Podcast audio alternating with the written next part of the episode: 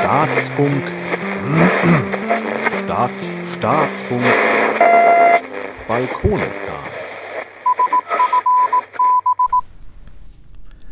28. Juli 2016. Nein, es ging nicht um 16. 28. Juli 2016. Binnenland. Schimmel in der Blumenerde.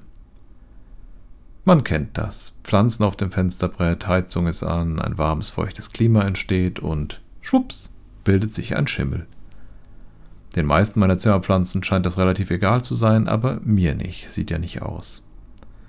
Hier half mir, wie auch schon bei den Mücken in der Erde, ein starker Mix aus Wasser und Teebaumöl, der mehrmals auf den Schimmel gesprüht wird.